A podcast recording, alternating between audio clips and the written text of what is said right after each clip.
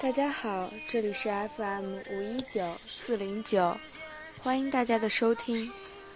辜负谁，拥抱谁，牺牲谁？幸福的路七拐八绕，眼泪微笑混成一团。时间过去，一笔笔账目已经算不清楚。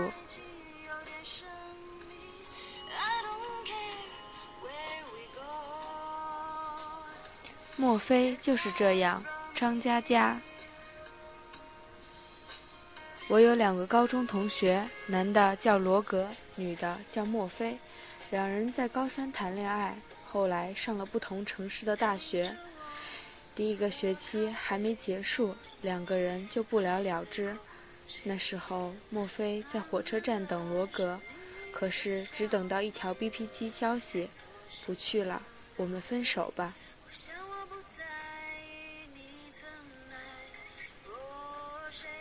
去年墨菲到南京，我们喝了一会儿茶，之前打过电话给罗格，下午三点碰头。再见到罗格，他正在公园抽烟，脚下全是烟头。罗格和太太闹离婚，太太约他到公园谈判，走的时候把他的车和钱包拿走，结果他身无分文，回不去。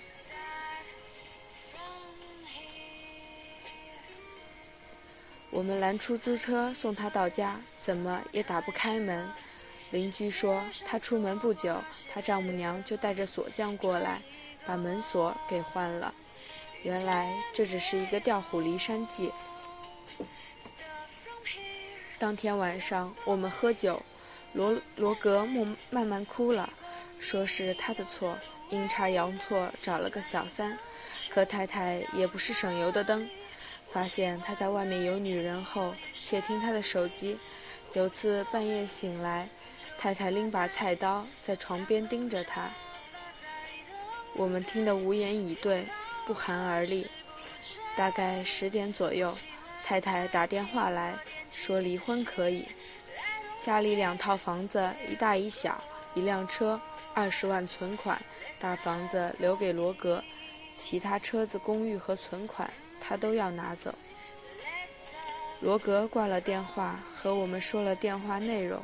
莫非说，如果是他，就算要把房房子还给他，也要把房子里放一把火，全烧干净，至少家具全砸掉。要还只还一个毛坯房。醉醺醺的罗格拍案而起，说：“根据他对太太的了解。”他一定会这么干，于是他强行拖着我们到那套小公寓，说明天要给太太，今天也把里面全砸个痛痛快快。来到公寓后，罗格下不去手，这里面有他们夫妻的回忆，一点点攒钱，长辈的首付，咬紧牙关还的贷款。罗格举起锤子，落不下来。抱头痛哭。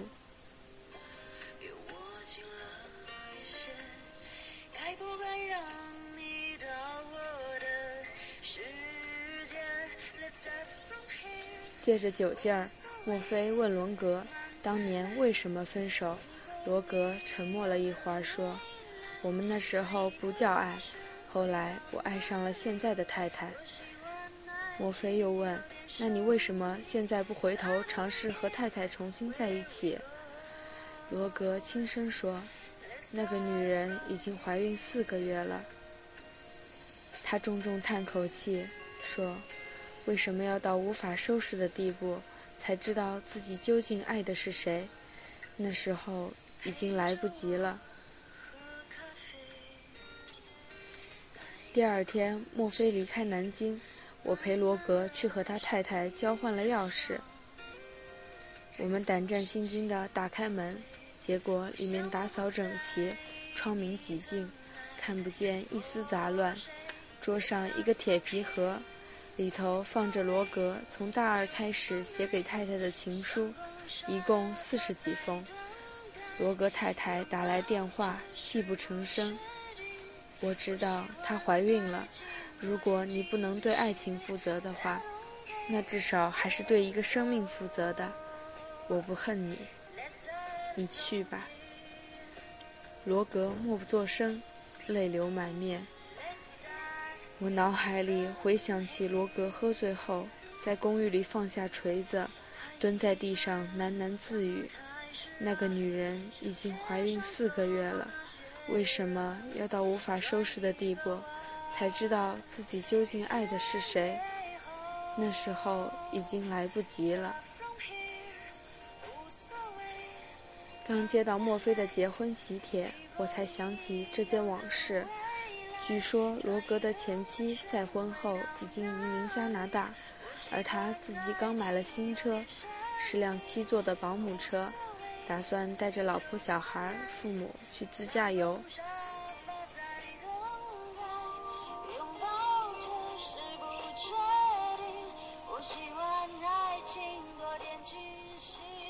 辜负谁，拥抱谁，牺牲谁？幸福的路七拐八绕，眼泪微笑混成一团。时间过去，一笔笔账目已经算不清楚。